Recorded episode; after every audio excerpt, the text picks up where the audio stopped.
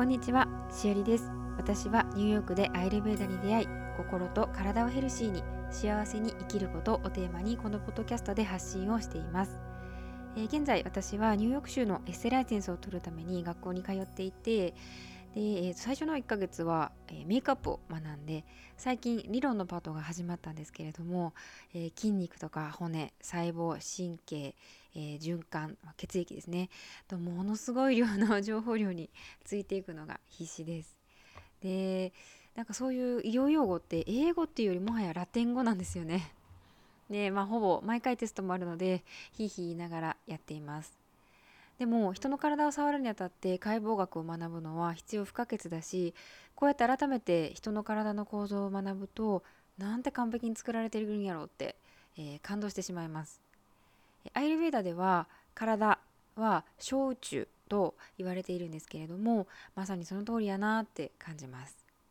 でこの学校に入るのもだいぶ悩んだんですが結果的に入ってよかったなって今思っています。ここで学んだことをこれから先生かして還元していきたいなと思っています。えー私の近所報告はこの辺にして今回はズンバインストラクターの、えーひとみさんをゲストにお招きしました。ひとみさんは歌手になろうと決めてニューヨークに来られてその後、えー素敵なパートナーの方とご結婚そしてご出産を得て活躍の場とステージを変えながらどんどん輝きを増している女性ですどんなことも器用にこなしているひとみさんですがその裏では本当にコツコツとものすごく努力家でいらっしゃいますエピソードを通してまっすぐでパワフルなひとみさんの魅力を感じていただけるかと思いますそれではどうぞお聞きくださいえ今日はゲストに、えーひとみさんをお招きしました。ひとみさん、こんにちは。こんにちは、しおりん。お久しぶりです。お久しぶりです。お招きありがとうございまいやあす。りがとうございます。えっ、と、じゃあ、早速なんですけれども、一番初めに、えーリスナーの皆さんにひとみさんのことを教えていただいてもいいですか？OK。えっと、はじめまして、リスナーの皆さん。えー私は、えっと、ワシントン DC、アメリカのワシントン DC とですね、から20分ぐらいの郊外のところに住んでいます。メリーランド州っていうところですね。そこに家族4人で住んでます。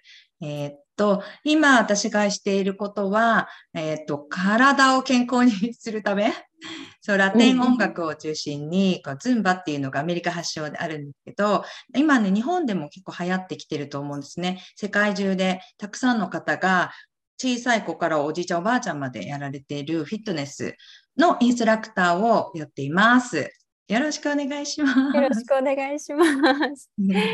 えーひとみさんはね、ニューヨークにもいらっしゃったことがあったんでしたよね。はい、ありました。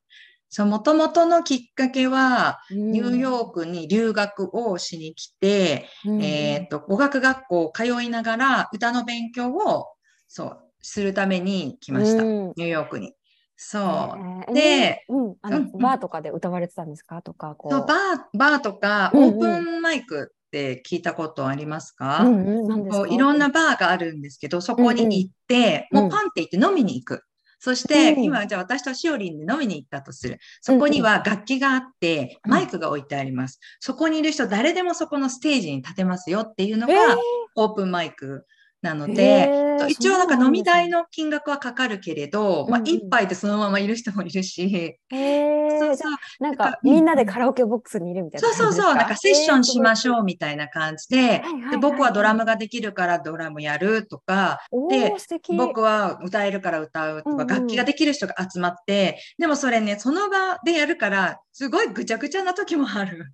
プロじゃないから皆ん。さん、プロになりたくって、うんうん。世界中から集まったりとか、もともとニューヨークにいる人とか、あの、うん。アメリカから集まってる人とかもいるし、ただ単に酔っ払いが、俺やるぜっていう人もいるし、でもそういう場があるのってすごいいいですよね。そう、あるんですよ。そう。ただまあ、それうん。独身だからできてね、やっぱ夜だし、うんうんうんで、そう、うん友達と行って飲みに行ったついでに歌うみたいな、うん。経験を積みたくって、うんんそうそういうこ活動をしていたら、ある時に日本の、あの、なんだろうな、オーガナイザーをしている方から、うん多分その時は mixi かな？かなんかでつながって、当時、 Myspace かなんかそのあたり、音楽のやつでつながって、うん。その方から、そう、オーディションしたいんで、あの、今度大きなイベントがあるの出ませんかっていう声をかけていただいて、うん。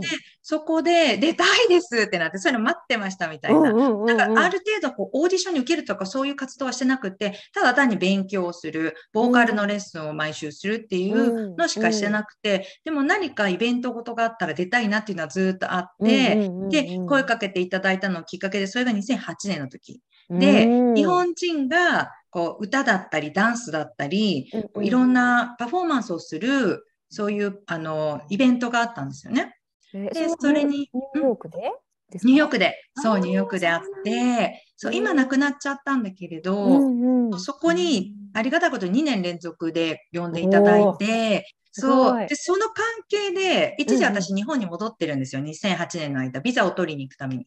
最初ビザなし3ヶ月だけで来て、あニューヨークに行こうか、そう、ね。うんロサンゼルスに行こうか、どっちの音楽を学ぶかを見に行こうとしたら、うん。やっぱニューヨークがいいかなっていうので、うんうん。ニューヨークに決めて、うん。そう、その間で戻って、日本に戻った時に、やっぱニューヨークで活動してる時に声をかけてくれた人がいて、うんうんうん。この日本でイベントがあるから、うん。そこのライブハウスで歌ってくれませんかっていうのをオファーいただいて、でそこで歌う、3回か4回ぐらい出させてもらって、うん。それもすごいいい経験をして、でもやっぱり東京？東東京東京、東京、そうです、うそう。へでー、どちらにしてもやっぱ夜なんですよ、夜。やっぱ歌を活動していくっていうのは、やっぱアンダーグラウンドというか、こう地道な活動がどうしても夜になるから、そうすると仕事とかもね、やりづらいとか、で、年齢もやっぱ30近かったから、ここのままでいいのかなとか、いろいろ考えてるときに、こう、東京で、ちょっと戻るんですけど、今、ニューヨークに来る前の話にちょっと戻っていいですか、そう、あの、にニュー日本でこう活動をしていたんだけれど、あの、なんだろうな、こう、もっと自分のこうスキルを上げたいなって、東京では同じ、みんな同じなレベル、ここから上にはなんか行かないみたいな、うまくなりたいとかじゃなくって、うん。こう自分の中でのこうスキルを上げたくって、で、もともと私は小さい時からアメリカに旅行行ったりとかしてて、絶対に住むぞっていうのは夢の中であって、で、歌手にもなりたいっていうのもあってて、で、それが28ぐらいの時に、今なんじゃないっていうのが聞こえてきて、どこからか。今だよ、行くならって。当時その時彼氏もいなかったから行きやすいし、そう、だから今かなと思ってそこから準備を始めて、で、ビザを取ったりとかして、で、一回2008年に戻って行ってきてってやって、うんうんうんうん。2009年にビザを持ってアメリカに入って、昨日、一昨日でね、13年ちょうど経ったんですよ。おー13おめでとうございますそうそう、アメリカに来て、そう、14年目のニュージャーニーがスタートしました。おめでとうございます。ありがとうございます。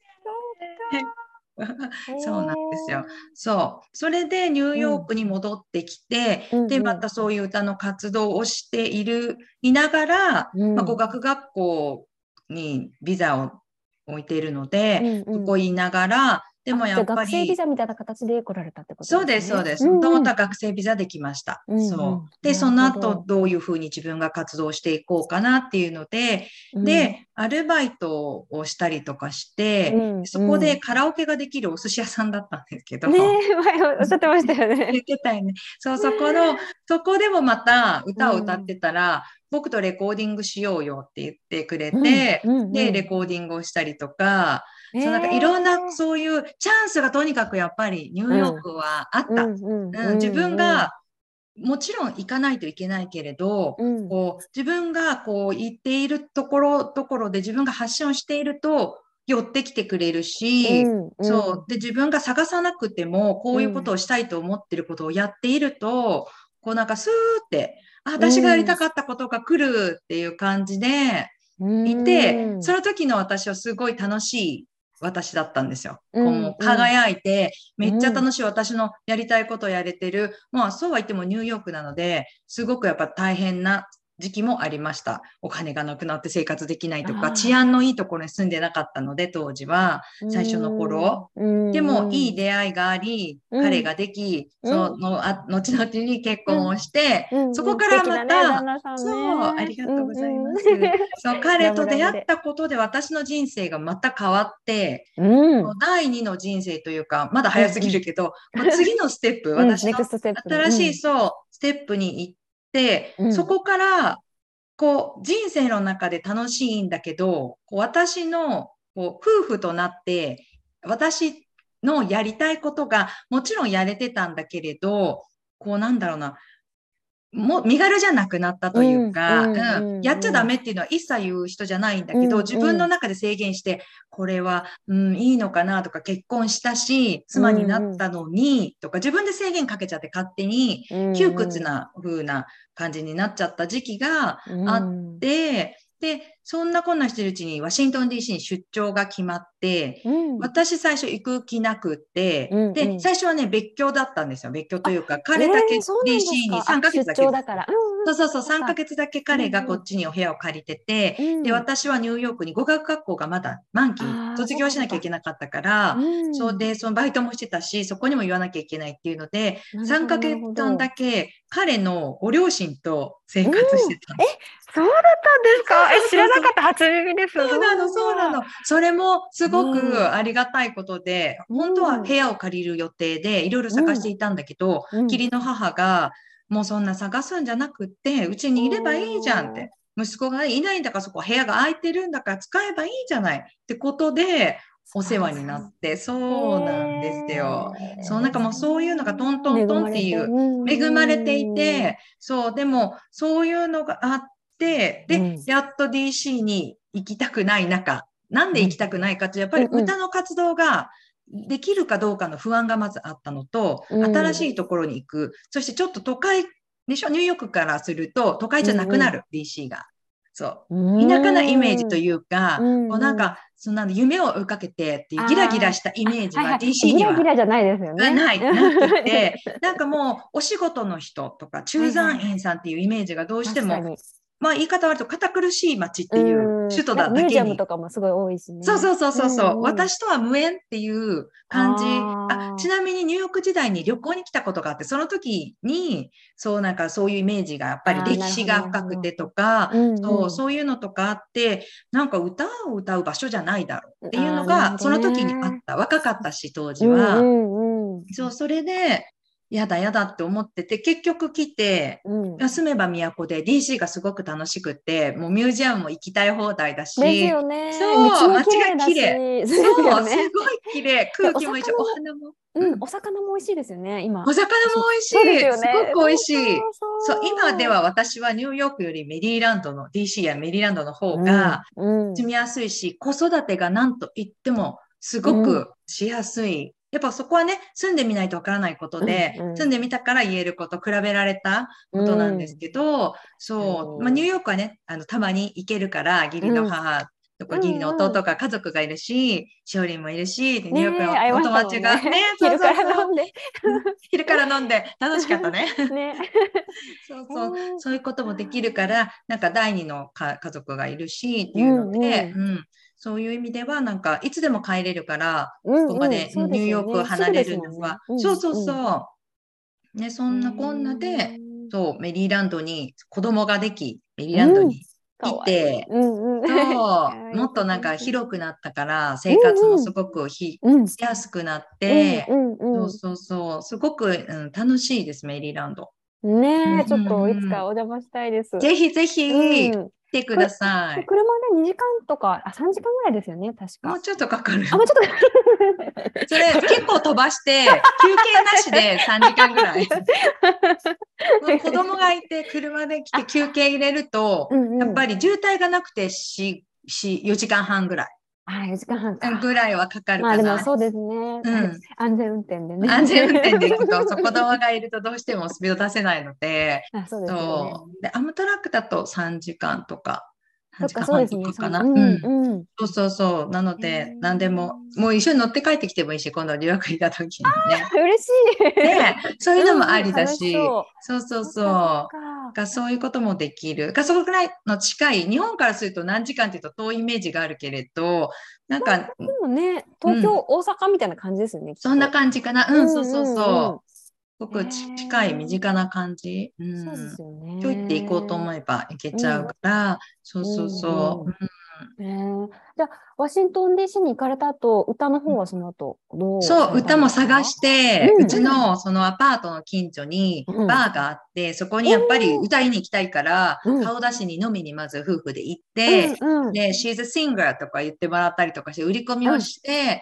たん。だけれど、うんうんやっぱりどうしてもこう品が良くないね。当時タバコを吸ってる人はもうやっぱ中では室内ではいなかったけど、うん。やっぱりタバコを吸ったりとか、なんかそういう匂いとか、うん。もうなんかそういうのも嫌だったそういう匂い。し、そう、匂いとか、あともお酒の匂いとか酔っ払いの中で歌うっていうのは結構苦痛であって、そうそうそう、なんかもうそういうな、ね、なんかパフォーマンスをする場所じゃないところで歌うのと、あとやっぱ夜っていう生活が年齢的にもやっぱ将来的に子供が欲しいっていうのがあったから、夜の仕事はうん。そこでちょっとややりたくないっていうのは、もう思っていて、うん。だからなんかレストランを面接受けたりとか、あとヘアサロンの受付とか、ネイルサロンとかあ、美容系はもともと興味があったから、うんそうそうネイルそういうねなんか綺麗なのされてますもんね。ありがとう。ねそう。もう本当に器用ですよね。ごめんなさい、何回も、どうぞ。何回も止めちゃってすみません。大丈夫。そう、私なんか細かいこととか、なんか好き、うん。美容系、特うん。になんか着飾ることとかが好きみたいで、うん。そう、ん。なんかお勉強は好きじゃないので、どちらかというと、こう、こう自分をこう着飾って見せる方が、うん、好きかなっていうのが、うん。そで、その評価がもらえるのが、私は勉強ではなく、見見た目というか、こういう、んうん、パフそういうパフォーマンス。のところにすごく評価を受けて、うんで、感動してもらったりとかして、うんあ、これが私なんだって、人に受け入れられて、自分が好きなことをやって、なおかつこう認められるって、やっぱりね、そこが自分の居場所かなって思うので、そう、そこを私はやっぱこうパフォーマンスをすることで自分を出して、皆さんを元気づけて、感動させてって言ったらあれだけれど、うんしてもらって、で、自分もそれを恩恵を受けて、感動して、ハッピーになるっていう、こう、いい循環のの中で、こう、パフォーマンスができてる。今のそのズンバも、それで、こう、楽しく、こう、できているのかなって。うん。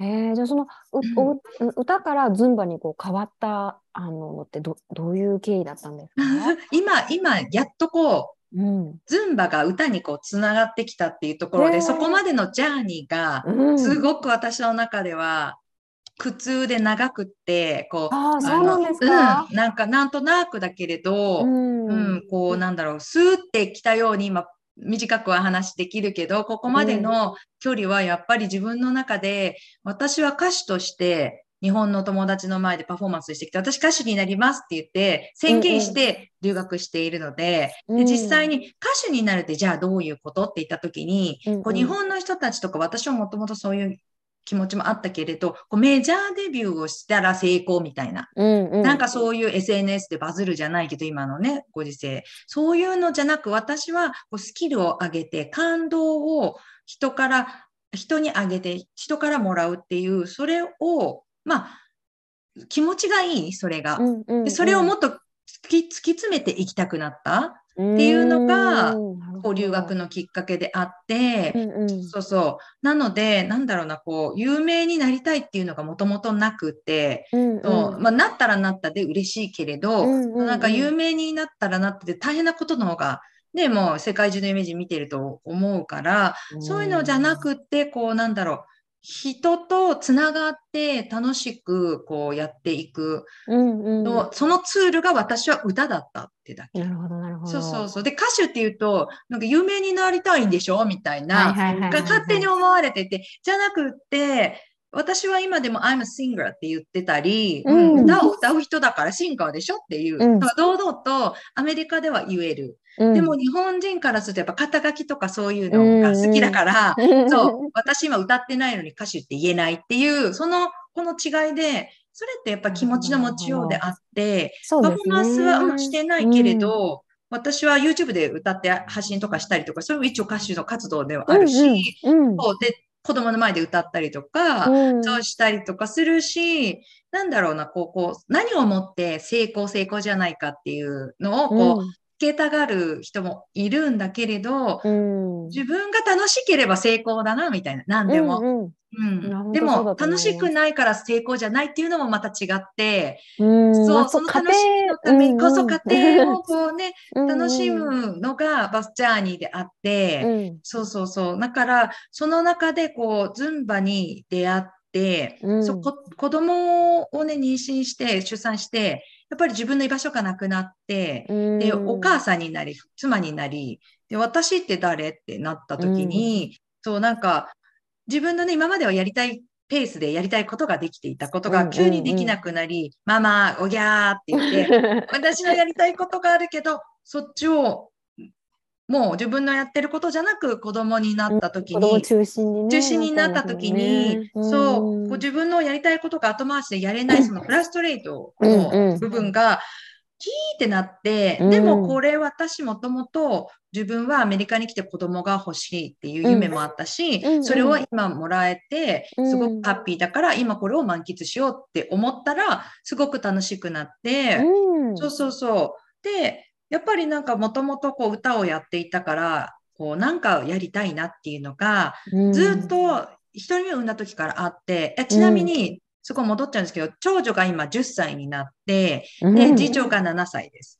でうん、次女がうん。生まれてすぐぐらいからなんかやりたいなっていうのがあって、だからうんうんうん。6年前ぐらいからもずもずもずもずしてて、何かやりたい、何かやりたい。で、友達に誘ってもらったジムで、で、うん知り、知ったのがきっかけがズンバだった。うんで、その時に、こう、もう、雷に打たれて、顔真っ赤にして、涙が出て、私、ここにいるじゃんこれこれ私、お母さんでもない、妻でもない、もう何でもない、私、私、瞳がここにいるって思って、1時間すっごい感動して、そのやっぱ先生も良かったんだと思う。すごくパッションをドーンってぶつけてきてくれて、で、周りにいる私よりも年配の方、おばあちゃま方、私よりも若い人もいたかな、多分。うん。でいろんな国の。人、年齢層が。すごくあって、で、みんな、キラキラは、すっごい笑顔になっていて、その、それを見たときに、このインストラクターは何なんだって、何 の何の魔法をかけたんだ、私にって思って、まあ、そこから虜になっちゃって、うん。そう、こう、だからタイミングとして出会うべくして出会う。タイミングに、うん。こう、出会ったんだなって思って、うんうんうんうん。で、そこからなんか毎週もう、毎週もういろんな先生受けたりとか、好きな先生見つけたらその先生を追っかけて違うジムに行ったりとかして、へー。そう、すごい通い出して、うんで最初ね、一番後ろにいた。一番後ろろ。とか端っこの方にいて。うんうんうん。やっぱレギュラー陣は前を陣取るから、ボトル置いて。そうで、後ろの方にいて、でもやっぱり見えないから、人気の先生だと、ちょいちょい前に出たいんだけど、うん。こう、新人は結構あっち行けって、こう、やられてしまうので、これどうしたら私前に行けるのかなっていうのをだんだん研究しだして、前に行くためには、これ、先生に、こう、アテンションを上げないと、うんうん。ね、先生、うん。先生動いてくれたりするから、ジムの中で。そう、それを、じゃあ狙おうと思って、うん。先生が動き出した時に、めっちゃ動いて、めっちゃアイコンタクトして、ここにいるわよ、私、みたいな、めっちゃアピールをしたら、なんだこの子、何この子、この人何？っていうのから始まって、こう、おいでよ、おいでよ、前においでって呼んでもらえるようになって、そうすると、やっぱり先生に気に入られてるってことは、周りもだんだん、こういう中で認め出してくる。うんうんうん。先生に気に入られてるな、あ、そうなんだ、あ、あ、そうなんだ、みたいな感じで、うんうん。で、だんだんこう前に行って意地悪してた人たちも、どうぞどうぞ、前行きな、あなたのとこ取っといたわよって、だんだん、えー。そこに来るまでに2年半とかかかってる。うん。そうそうそう。そそうそうそう、そんなすぐには私も上達しないし、うんそう、ステップとかも全然ダンス、ちなみに経験がないので、何にもわかんない中で、でも楽しいからうんリズムに乗って、こう、歌が好きだから、音楽が好きだから、もうこう乗ってる。あ、知ってる曲かかった？私、ダンスわかんないけど、とりあえず動く。知ってる、歌っちゃうみたいな。もう本当に楽しい時間をすぐ過ごす、その家族から離れた自分だけのもう楽しい時間。うんうんあの、うんあれが多分先生たちがくれた私に対しての魔法。でもそれは自分が見つけたものだったんだろうなって、うんうん、思っていて。そうそうそうで、そこから、こう、ね、今もうインストラクターとして、うんあの、されていらっしゃるから、ねえ。なるつもりなかったのに。あそうなんですかそうなかったも今、今度はこうね、それをこう与える側にね、今流れてるんですよね。そう、魔法をかけてます、皆さんに。そうかける側に魔女じゃないけど、ハロウィンだからこれから。なに魔法をかけてね、楽しいよ。自分のね、人生はね、すごいね、嫌なことばっかりじゃない。嫌なことがあるから楽しいことがもっと楽しく感じるし、そのために、その嫌なことも壁をぶち、こう壊す、うん。乗り越える、どうやったらっていう、そのツールとしてズンバを使ってもらえたらすごく幸せだなって今思っていて、うん。そうそうそう、う。んみんなをもう元気にしたい。そのためには私が元気でないといけない。あの伝わってます。あよか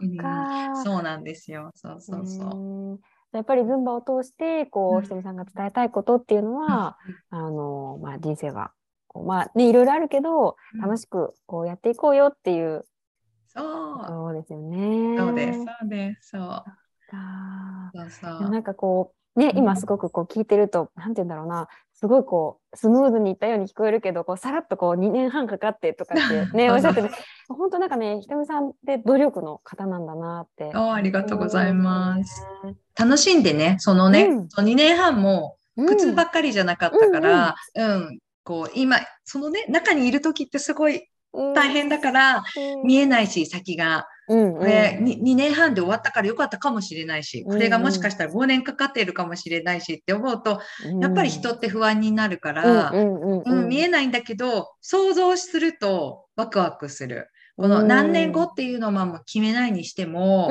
自分はここにいるうん。の、その未来の姿を想像すると、うん。ワクワクしません？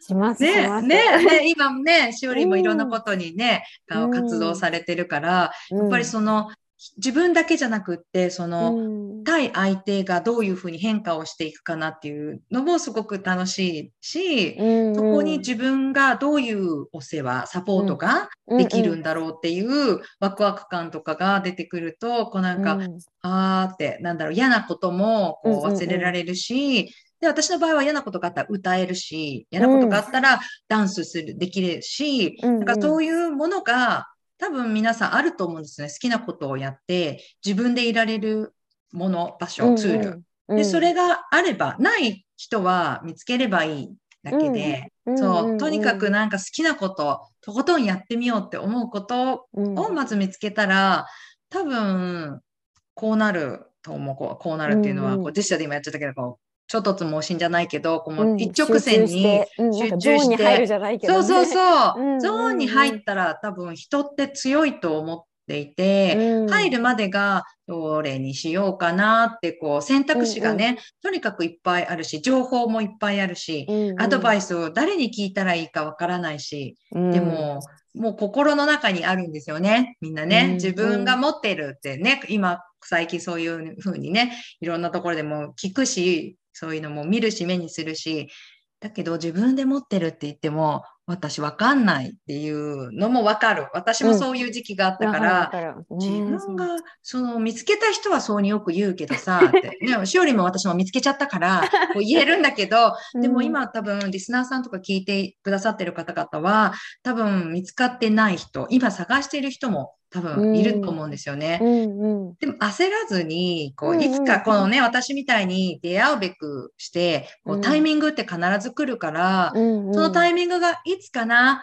ワクワクみたいな、ね、遠足に行く日が決まっている。それが決まっているのがわからないだけであって、うんうんうん、自分がそのワクワクするところ、好きなことに、なんだろう、出会う瞬間を、今か今かとこう、ま、待ち望むのを楽しんでもらいたいなって思いますね。うん、あとはまあ、行動するっていうことも大事、うん。行動は本当にないと大事。こう見えてこないというか、確かにね、変わらないから、うんうんうん。出会いも変わるしね、行動することでいろんな人に出会える。あとは言うこと。できなくてもいいから言ってしまうと、後に引き下がれないから、やるしかない。うん。そして行動になる、つながるから、とにかくもう、ねうん、やれなくってもいいからやる。うん。私また歌をやろうと思ってて、今結構みんなに言っていて、うん。歌またやりたいなって言っていて、うんうん、そう、そんなことを言っていた。ず昨日の話、うん。ズンバがクラス終わって、うん。その後にこう皆さんで、日本の皆さんで集まってて、うん。こう会話になったんですけど、うん。その中で彼女が、私そのエキストラみたいな仕事、演劇みたいな。ことすごい昔から興味があってって言ってて、うん。で、私も実は歌の前は演劇とかも興味があってっていう話を、うん。そこでしてそれはブロードウェイまでじゃなくて、うん。なんだろうな、その、なんか演技とか学んでみたい。ー。表現力を、やっぱ歌を歌うにおいても、いろんな表情ができた方が幅が広がる。うん。そして今で言うと、ズンバも曲によって意味とか音も違うから、結構インストラクターさんによってはすごく演技力を試される。そこでどう引きつけるか、引きつけるかっていうのは結構大事であって、で、ちょっとその演技も学んでみたいなって、うん。この年にして思ってきて、うんやりたいことはやるぞって決めて、早速、うんうん。昨日の夜、もううん。エージェント調べて登録して、早い。早い、もう私はやると決めた。らやる。うん。そう、なんかオーディション受けに、だニューヨークが多くって、これから多分オーディションとかそっちに受けに行くかもしれないので、うんうん、あのそう決まっててもらっていいですよ。あ、本当にありがとう。その時はよろしく。うん。はい。そう、だから本当こういう感じで、うん。ポッポって思ったら、行動すると寄ってくるので、うんこういうふうになんかいろんな、今も話したことで来てくださいとか、うん。こういうなんか恐ろしいんだけど出すのは口に言って、できなかったらどうしようとか、うん。そんなこと考えてたら、うん誰も覚えてないですね。もう、そうそう、覚えてない。そうそう、もう言ったもん勝ち。で言ってたじゃんとかって言われたら、え、そうだっけってうん、白切って、もう覚えてた、この人覚えてたって思うだけで、あ うん。そう。私のこと好きなのねみたいな。そうそうそうそうそうそう、ありがとうって。よく覚えてるなそうそう。本当もうそのくらいじゃないと、やっぱね、日本に住んでて、日本の方たちだと結構、やっぱり押さえつけられてしまうところがあると思う。まあ、見えない押さえつけっていうのかな。うん暗黙のこうルールみたいなのがあるから、うんあれを言ったらこう思われるとか、そう、こんなことできないに決まってるじゃんって言われね、やっぱりあドリームキラーか。それこそ、うん家族やお友達に言,、言ったらそれを、だったら、そうに言われる人に言う必要なくって、そうじゃい。ない人に言えばいいだけで、そう、うんドリームキラーは私にもいるから、そういう人にはもう言わない。うん。うん。言でもそってもの周りでもいるんだ。いるいるい。る。でもやっぱりこう、家族だから縁切れないし、そう、友達とかだったら、こう、ドリームキラーだったら、こう、縁ね、スーって切っていけば、うんうんそ離れればね。いい。そうそう、離れていけばいいけど、家族だと、やっぱり、そう、り今はもう、ね、亡くなって、そうう、ん。今はいない、家族ではそういうのないんだけれど、うんやっぱりそう、なんていうのかな、身近な人とかでも、うん。応援しているふりをして、結構陰でとかっていうのを聞くから、私だけじゃなくても、周りにそういうことをしているとか、そうなんかそういうのを聞いちゃうと、ん？って思うから、私はそういうの聞かないようにして、同意もしない。うんひとみちゃんが言ってたよとかってなるのもめんどくさいから。うんね、女性のね、そういうのとか、やっぱこうちょ戻ると、日本にあるいると、ちょっと窮屈なところがあると思うんですよね。私たちみたいなアメリカに住んでると、こう言ってもさ、まあアメリカだからいいんでしょっていうのも、うんまあ間違いないです。それはアメリカだからこれは通用しているかもしれない。でも私今日本に帰っても同じことできる。まあそれはアメリカでね、こう長く生活しているからっていうのはうん。こちらある。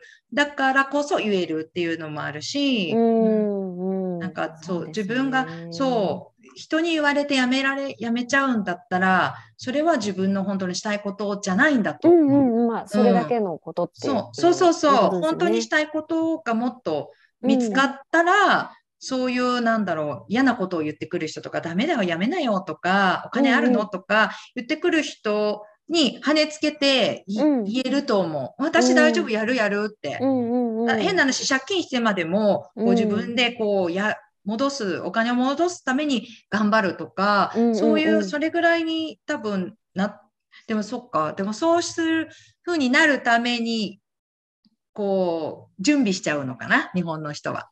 あれができたらこうしたいとか。私はもうそういうのはなくて、うんもう準備じゃなく、もうとりあえずやりたいことをやる。やりながら準備やりながらそう やりながら準備っていうか準備じゃないそうそうそう準備じゃない。うんもうここ同時進行で。うんうんそうそうそうそう。それが、早いよね、やっぱり。うんあれしてこれしてとかやってると、そう、あ、あと日本の人が多いのは、この、あの、なんだっけ、資格？マニアが多いって聞いて、資格それ使えてますか？って利用してますか？うん皆さんっていう、そこをやっぱり時間と労力をかけたんであれば、ぜひ使ってほしいなって。やばい、私銀行員だったからめちゃめちゃ資格あるんですよ。ほらほらほら、使ってください。一個も使ってない。え、もうでも使いたくもそうなのい。うん、使えなくない。あら、でもそれはまあ仕事上で取った資格でね。そう、そしたら使えようがちょっと、まあ、な将来的に何か使えるかもしれない。まあどうだろう？わからないけど。でもやっぱり、そうそう、なんか資格を取るのもすごくいいことだと思う。うん自分の。うんただ知識だけ入れて、あインプットだけでアウトプットしていないかうん確ら、かに確かに。もうすぐ忘れるんですよね。そうそうそうそうそう。だからどんどん出していかないと、そうなので、とにかく言うこと、何でも身近な人にとりあえず言うとか、うん。もし反対されたらその人に言うのやめて、うんうん。この人応援してくれそうかなって思う人からでもいいので、うんうん。どんどんどんどんこう発言をしてみて、うん。人って頑張ってる姿を応援したくなるものなので、ね、うん赤ちゃんとかがうんハイハイしてるの、あれを頑張れ頑張れっていう存在にまずなる。うんうんまあ、難い。しいかもしれないんですけど、うんうん最初は絶対に大変だと思います。うんなんかこう、できんのかなって、こうね、蚊帳の外からもう周りが見てるのもすごくよくわかるし、何か新しいこと始めるときとか、うんできるわけないじゃんってきっと思ってるだろうなとか、そういうのって応援されてる、されてないで、で、例えばうん SNS だとコメントをくれる、いいねをくれるとか、うんああいうので、大体わかる。あ、この人は応援してくれてるなとか、そう、してくれてないなとか、別にしてほしいためにやってるわけではないけれど、なんかそういうのを見極めて、あ、この人になったら、こう言っても、こううん自分の気持ちが素直に伝えられるかなとか、そうそう、そういう存在も大事だと思う。そうですね。うんそう確かに。一人で悩んだらやっぱり良くないから、うんやりたいっていうのを言いたいけど言えない。でも、ね、こう、うん私みたいにも言える人もいれば、まあこれも訓練でね、私も言えなかった人が言えるようになっているので、できないうんことはないと思う。うんうんうんうん。なんでもやりたいと思えればうんできるようになると思います。すねまとめちゃって 素晴らしい。まとめちゃった。ねえうん。うんうんじゃあえっと、最後これ皆さんにねお聞きしている質問なんですけれども、はい。えっと、ひとみさんにとって幸せとはどういうものですか、もう今まさに幸せ。うんもうこうね、そしおりんとこう話してるこの時間もすごく幸せだし、自分のこの、なんだろうな、こう、生きてきている、この、今をこうシェアできることがやっぱりうん。幸せだって、それはいいことだけではなく、うんうん。こうそうじゃなかったことも含めてシェアができていることがすごくいいなって思ってて、この出会いにも感謝だし、本当にありがとうございます。そう、ね、そういね、そうこういうのをこう続けていけている。うん。そう、やっぱ出会ってから私たちも2年目ぐらい。うんえ、早っそうですそう、ね。9月の10 11月とかだったら2年前の。そうですね。だからもう2年経つの、もうちょっとで。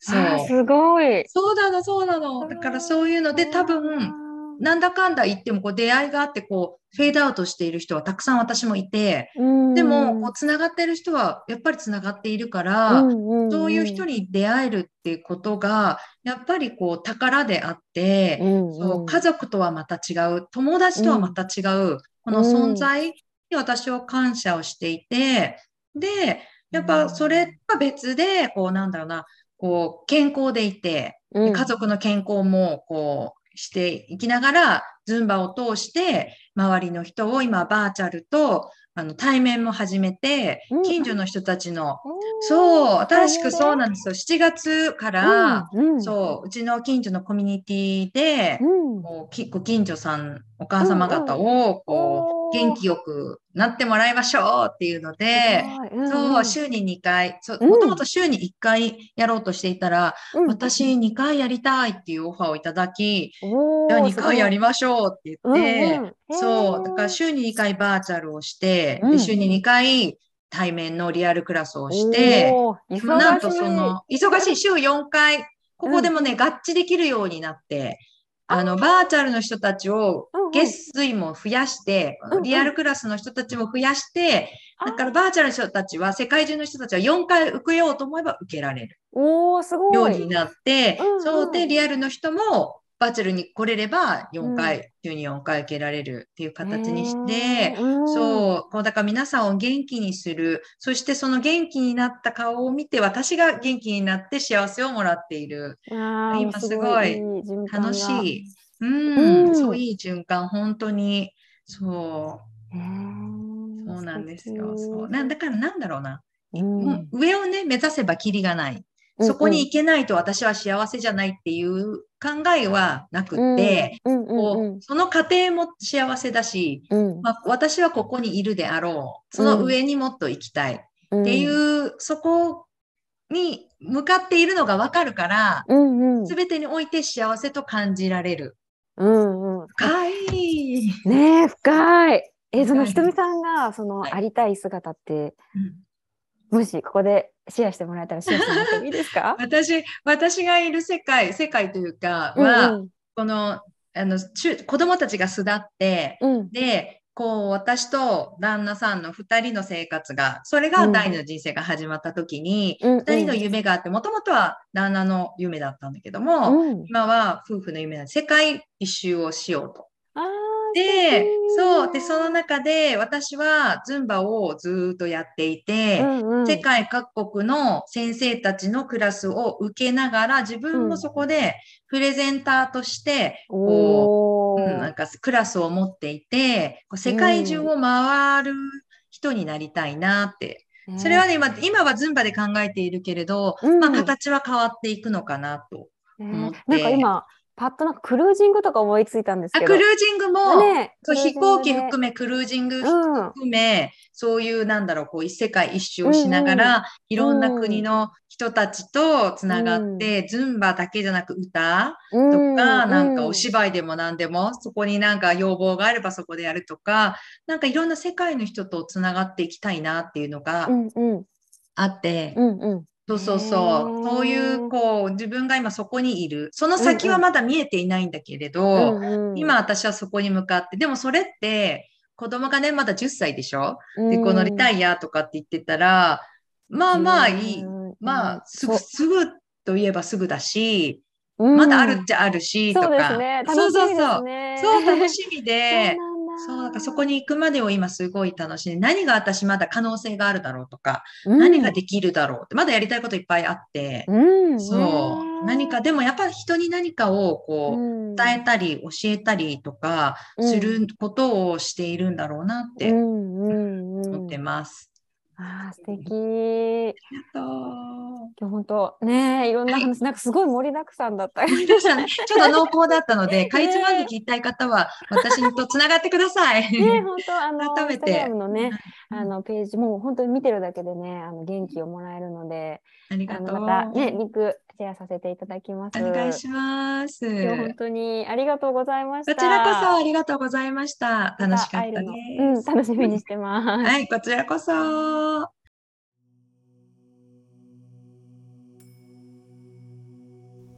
エピソードいかがでしたでしょうか？行動して継続することで道を切り開いてきたひとみさんのバイタリティを感じていただけたのではないかなと思いますえ私の知り合いにサイキックリーダーの人がいて、えーまあ、いわゆる霊能者ですね。でその人は10年先ぐらいまで見えるそうなんですけれどもこの先こうなるよっていうことをセッションを受けてくれた人に伝えても実際に変わるために行動できる人は3割しかいないそうです。方向性やビジョンが分かっていても行動できるのはたった3割なんだなって驚いた記憶があります。実は私もこのサイキックリーダーの方にニューヨークでエステ学校に入ることを勧められたんです。日本では必要ないしお金も時間もかかるし英語やしって数ヶ月悩んだ結果、やらずに後悔したくないなという思いで飛び込みました。その結果は、冒頭にお話しした通り大変なこともあるけどチャレンジしてよかったなって思います、それでも変化って怖いしエネルギーがいることです。それにいろんな不安も出てくると思います。例えば、えーかけるお金とか時間が無駄になるんじゃないか。これについては行動して無駄になることは何一つないんじゃないかなって思っています。収入という形で返ってこなかったとしても知識や経験として何らかの形で自分の身になっています。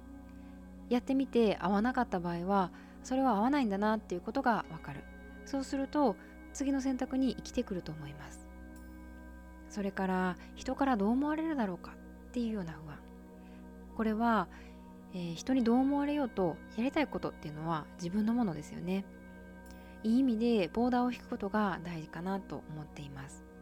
でもう一つバウンダリーの話でいくと私がこれだけ我慢してるんだから他の人も同じように我慢するべきだっていうこう独特の何て言うのかな文化的家計的、まあ、そういう考え方も根強く、えー、あるかもしれないんですけれども、えー、さっきの話と同様に自分の我慢と他人の我慢は別問題であって自分の人生を代わりに誰かがやるわけでもないし責任を取るわけでもないですよね。私自身もこのバウンダリーを、えー、意識していくことを心がけています。で話を戻すとひとみさんとのエピソードの中にもあったように行動して見えてくるものってたくさんあると思います。車の運転に例えると、えー、行き先とか行きたい方向を考えるのはすごく大事ですよね。でもその計画ばっかり立てていても実際エンジンをかけてアクセル不満と進まないですよね。景色は変わらない。時に流れに身を任せることもあるけどハンドルは自分の手で握っておかないとコントロールを失ってしまいます一方で進み始めたらいろんなことが起きます雨に降られたりトンネルに入ったり途中でルートが変わるかもしれない。でも行きたい先に一気にワープすることできないし魔法の絨毯で飛んでいくこともできなくて自分の足で進んでいかないといけないんです。だからこそ自分を信じる力と行動する勇気を持つことが大事なんだなと、えー、このエピソードを通して改めて思いました、